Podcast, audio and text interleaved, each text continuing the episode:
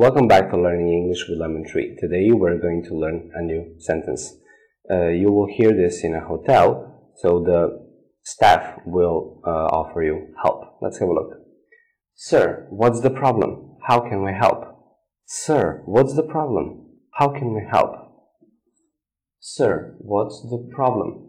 How can we help? Sir, what's the problem? How can we help?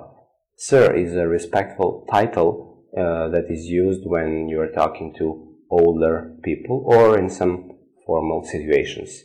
Sir, what's the problem? How can we help? Thank you for watching. See you in the next video.